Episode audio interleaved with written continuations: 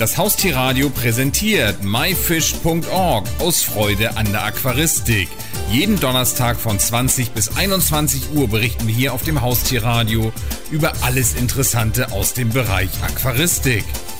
Fenja ist 28 Jahre alt, kommt aus Kiel. Sie studiert Politikwissenschaft, ist Fotografin und begleitet in Wort und Bild Aquaristik-Events. Und heute haben wir sie im Interview. Hallo Fenja. Hallo Olli. Fenja, wie bist du eigentlich zur Aquarienfotografie gekommen? Ja, eigentlich komme ich fotografisch aus dem Bereich Menschen und Hochzeiten. Und irgendwann fragte mich dann aber Benjamin Hamann von das Biotop, ob ich nicht mal seine Aquarien und Fische fotografieren könnte. Und trotz langjähriger Fotografieerfahrung fängt man eben wieder bei Null an. Die ersten Bilder zeigten nur verschwommene Fische und ich war nicht schnell genug und hatte nur die Schwanzflosse der Fische drauf zum Beispiel. Und dann hieß es halt viel üben und viel ausprobieren. Und mittlerweile ähm, ja, veröffentliche ich die Fischbilder, fotografiere zum Beispiel für den Däne Verlag Fische oder halt auch eben die kompletten Messen. Was meinst du ist die größte Schwierigkeit bei der Aquarienfotografie? Ja, grundsätzlich lässt sich festhalten, dass Tiere natürlich nicht immer so kooperativ sind wie Menschen. Die halten zum Beispiel seltener still. Ja, im Gegensatz zu anderen Tieren kommt bei Fischen dazu, dass sie sich nun mal in einem anderen Element befinden, dem Wasser, und ähm, ja, von einem Glaskasten umgeben sind. Das heißt, man kann sie natürlich schwieriger positionieren und muss immer durch das Glas hindurch fotografieren. Ja, ansonsten gilt eigentlich das, was auch gilt, wenn ich Menschen fotografiere. Mm, einen Fisch möchte ich auch in einem besonderen Moment erwischen und ihn von seiner schönsten Seite zeigen.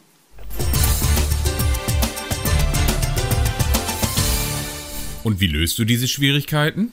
Ja, zuerst treffe ich ein paar Vorbereitungen. Das heißt zum einen, dass man entweder abends fotografiert oder den Raum zum Beispiel abdunkelt, um Reflexe zu vermeiden, die sich durch die Glasscheiben eben einfach ergeben. Bei Messen mache ich das zum Beispiel so, dass ich ja einen schwarzen Stoff mitnehme und den hinter mich halte, ja, um eben die Reflexe zu vermeiden. Dann gehört dazu, dass die Scheiben des Aquariums natürlich besonders gründlich geputzt werden sollten. Ja, da es sonst zu Fokusproblemen kommen könnte. Und dann sollten grundsätzlich Schwebstoffe im Aquarium vermieden werden. Also das heißt, das Aquarium sollte gut gefiltert sein und ja, man sollte vielleicht nicht direkt vorher gerade die Fische füttern. Ja, dann achte ich darauf, dass möglichst viel Licht im Aquarium ist. Das geht zum Beispiel mit Dauerlicht. Da reichen für den Anfang auch ja, alle möglichen schwenkbaren Lampen, die man im Haushalt so findet. Oder eben ein Blitzgerät. Ja, möglichst viel Licht benötigt man eben deshalb, damit die Verschlusszeit der Kamera möglichst kurz sein kann, damit der Fisch auch in Bewegung scharf abgebildet wird. Wenn du einen Blitz benutzt, gibt es dann einen ganz besonderen Trick, damit sich der Blitz zum Beispiel nicht in der Scheibe spiegelt? Jeder hat da so seine eigenen Tricks, aber ich habe für mich die Erfahrung gemacht, dass es am besten ist, den Blitz von oben ins Aquarium zu halten. Ja, dazu wird ein externer Blitz über den Funkadapter oder über ein Kabel mit der Kamera verbunden. Und wenn der Blitz von oben ins Aquarium gehalten wird, habe ich zumindest die Erfahrung gemacht, dass das Licht eben nicht durch die Glasscheibe muss und vom Wasser recht natürlich gebrochen wird. Da gibt es einige, die sagen, man sollte überhaupt nicht von oben blitzen. Ich habe damit halt gute Erfahrungen gemacht, dass die Farben der Fische natürlich aussehen. Ja, und das Licht in der Natur kommt eben auch von oben. Deswegen für meine Zwecke ist es eben eine gute Möglichkeit.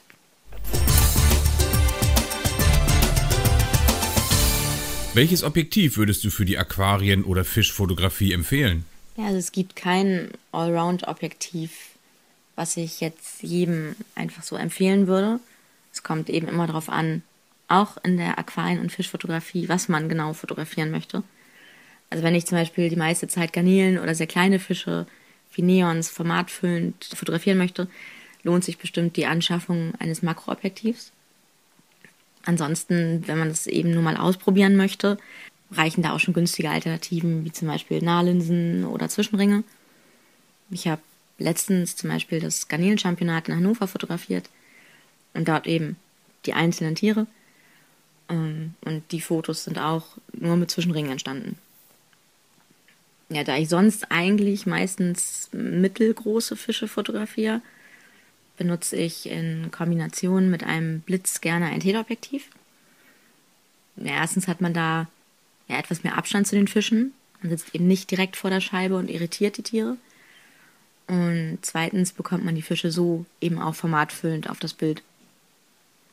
Und ja, für Gesamtaufnahmen und stimmungsvolle Details vielleicht von Aquarien nutze ich gerne ja, lichtstarke Festbrennweiten. Und mit den Objektiven kann man auch bei weniger Licht Fische gut fotografieren, dass sie scharf abgebildet werden. Ja, auf Messen zum Beispiel, in denen ich nicht ungefragt in irgendwelche Aquarien blitzen möchte und Abdeckung anheben möchte dafür, nutze ich diese Objektive halt sehr gern. Hat auch den Vorteil, dass man damit genauso gut ohne Blitz unter schlechteren Lichtbedingungen auch Menschen oder allgemeine Impressionen fotografieren kann. Und ich finde mal gerade für Aufnahmen von Tieren in Biotopaquarien zum Beispiel, ja, sind solche Objektive sehr geeignet. Ja, dadurch ist der Hintergrund und auch die Pflanzen oder die Wurzeln, also die Dekogegenstände im Aquarium im Vordergrund verschwimmen, wirkt es, als hätte man die Tiere gerade quasi in der Natur fotografiert. Also man hat eben durch diese kleine Anfangsblende ja mehrere Ebenen im Foto, was ich immer ziemlich spannend finde.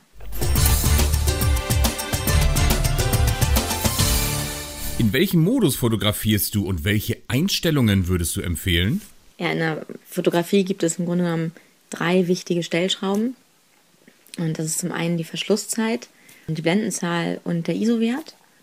Und die Verschlusszeit ja, regelt, wie lange letzten Endes ein Bild belichtet wird. Das heißt, wenn ich eine kurze Verschlusszeit wähle, kann ich auch Dinge, die sich schnell bewegen, wie zum Beispiel Fische, scharf abbilden. Hat den Nachteil, dass je kürzer ich die Verschlusszeit wähle, ja, desto weniger Licht fällt dann eben auch das Bild. Das Bild wird dadurch halt dunkler. Ja, die Blendenzahl sagt letzten Endes, wie groß die Tiefenschärfe in einem Bild ist. Das heißt, wenn ich einen Fisch, der seitlich steht, ich den fotografiere und ich sollte möchte, dass er sich vom Hintergrund toll abhebt, dass die Pflanzen im Hintergrund unscharf sind, eine unscharfe grüne Fläche, dann wähle ich eine kleinere Blendenzahl. Wenn ich möchte, dass das ganze Aquarium durchgehend scharf ist, zum Beispiel, wähle ich eine höhere Blendenzahl. Ja, da gilt aber auch, dass je kleiner die Blendenzahl ist, desto mehr Licht fällt ein auf das Bild. Je höher die Blendenzahl ist, desto weniger Licht gibt es. Das heißt, man muss immer so ein bisschen rumspielen und gucken, wie hell oder dunkel möchte ich das Bild letzten Endes dann auch belichtet haben, wie viel Licht habe ich zur Verfügung von außen. Der ISO-Wert hat früher bei den analogen Kameras die Filmempfindlichkeit angegeben. Das heißt, wenn der ISO-Wert sehr hoch war, konnte man auch unter schlechten Lichtbedingungen fotografieren. Und es ist heute bei den modernen Kameras eben ähnlich, dass man sagt, je geringer der ISO-Wert ist, desto weniger Licht habe ich wieder auf meinem Bild. Je höher der ISO-Wert ist, desto mehr Licht fällt wieder ein. Problematik ist hier bei dem ISO-Wert, je höher ich den ISO-Wert schraube, desto verrauschter wird mein Bild. Also man kennt das früher von den analogen Filmen vielleicht noch, dass man sagt, man hatte so ein nostalgisches Rauschen über den Fotos. Heutzutage mit Instagram und sowas wird gerne sowas imitiert. Wenn ich ein Fischfoto aber machen möchte, wo ich sage, es soll durchgehend scharf sein ähm, und es soll nichts im Bild stören, muss ich halt einen relativ geringen ISO-Wert wählen. So, und das sind eben diese drei Stellschrauben. Wenn man die noch nicht wirklich kennt, sollte man sich nach und nach ja, mit denen wirklich vertraut machen, weil es sonst in der Aquarienfotografie irgendwann schwierig wird. Ich fotografiere grundsätzlich im manuellen Modus. Das heißt, ich stelle all diese drei Werte, egal was ich fotografiere, also egal ob ich Fische fotografiere oder Aquarien oder Menschen auf Messen, stelle ich jedes Mal manuell ein. Das ist ja eine Übungssache. Das ist nachher irgendwann ein Erfahrungswert. Wenn man sagt, man kann am Anfang auch gut im Automatikmodus das probieren, stellt dann nur irgendwann fest, zum Beispiel, warum ist mein Fisch immer unscharf? Weil die Verschlusszeit eben zu lang war. Oder warum verrauscht das Bild ganz extrem und sieht pixelig aus? Das ist dann, weil der ISO-Wert zu hoch gewählt ist.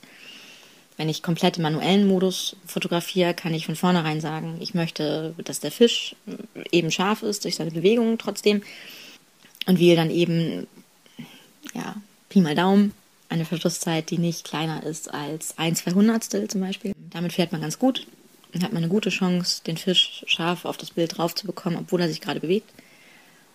Und mit dem ISO-Wert würde ich unter, ja, wenn es nicht sein muss, würde ich nicht über ISO 400 gehen. Es gibt Situationen, da muss man das machen. Das, das gilt ja für dunkle Aquarien zum Beispiel, wenn man ohne Blitz fotografieren möchte. Das gilt teilweise aber auch ja, für allgemeine Messeimpressionen, für Menschen, wie auch immer. Ja, muss man einfach ausprobieren, was das Licht in der Umgebung gerade hergibt. Und zur Not eben halt dann sagen, ja, da muss dann eben geblitzt werden.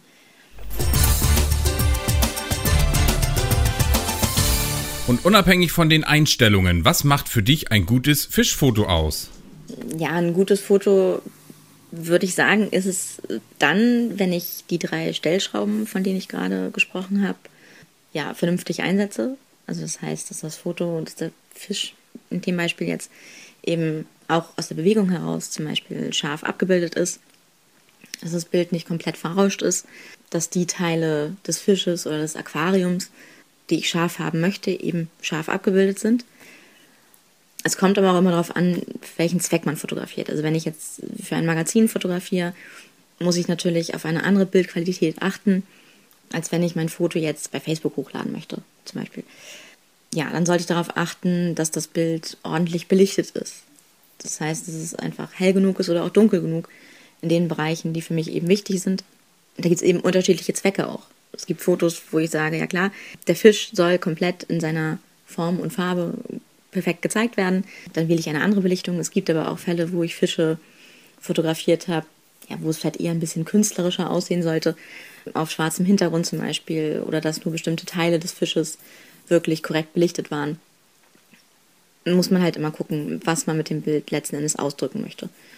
Ja, also ich finde, das ist unabhängig jetzt von der Fischfotografie vielleicht, aber dass man sagt, das ist ein Foto eine Geschichte erzählen sollte und man sich im Vorfeld auch ein bisschen überlegen sollte, was soll das Bild, was ich jetzt mache, wirklich aussagen. Also möchte ich einen Fisch darstellen, vielleicht biologisch korrekt, ja, in seiner schönsten Farbe und Form, dann ist es natürlich sinnvoll, den Fisch von der Seite zu fotografieren, durchgängig scharf zu haben. Möchte ich vielleicht sein Verhalten zeigen, dann kann das schon wieder ganz anders aussehen. Es gibt auch Fotos, die ich nach wie vor schön finde, wo der Fisch eben nicht komplett durchgängig scharf abgebildet ist, sondern eben nur die Augen zum Beispiel, wenn der Fisch von vorne steht. Muss man wirklich immer gucken. Ich finde immer, dass es ein gutes Foto dann ist, wenn es den Zweck, den ich damit erreichen möchte und vielleicht auch die Geschichte, die ich damit erzählen möchte, eben erfüllt.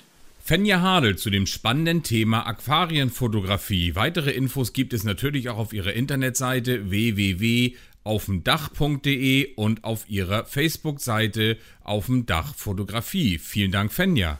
Ja, danke schön, dass ich heute hier sein durfte und ansonsten würde ich mich noch freuen, wenn ihr mich bei Facebook oder auf meiner Website auf dem Dach besuchen würdet. Das war die Sendung myfish.org aus Freude an der Aquaristik. Die gesamte Sendung gibt es natürlich auch zum Nachhören und Downloaden unter www.haustier-radio.de, dann in dem Bereich Shows und myfish.org aus Freude an der Aquaristik. Eine neue Ausgabe gibt es hier auf dem Haustierradio wieder am Donnerstag um 20 Uhr.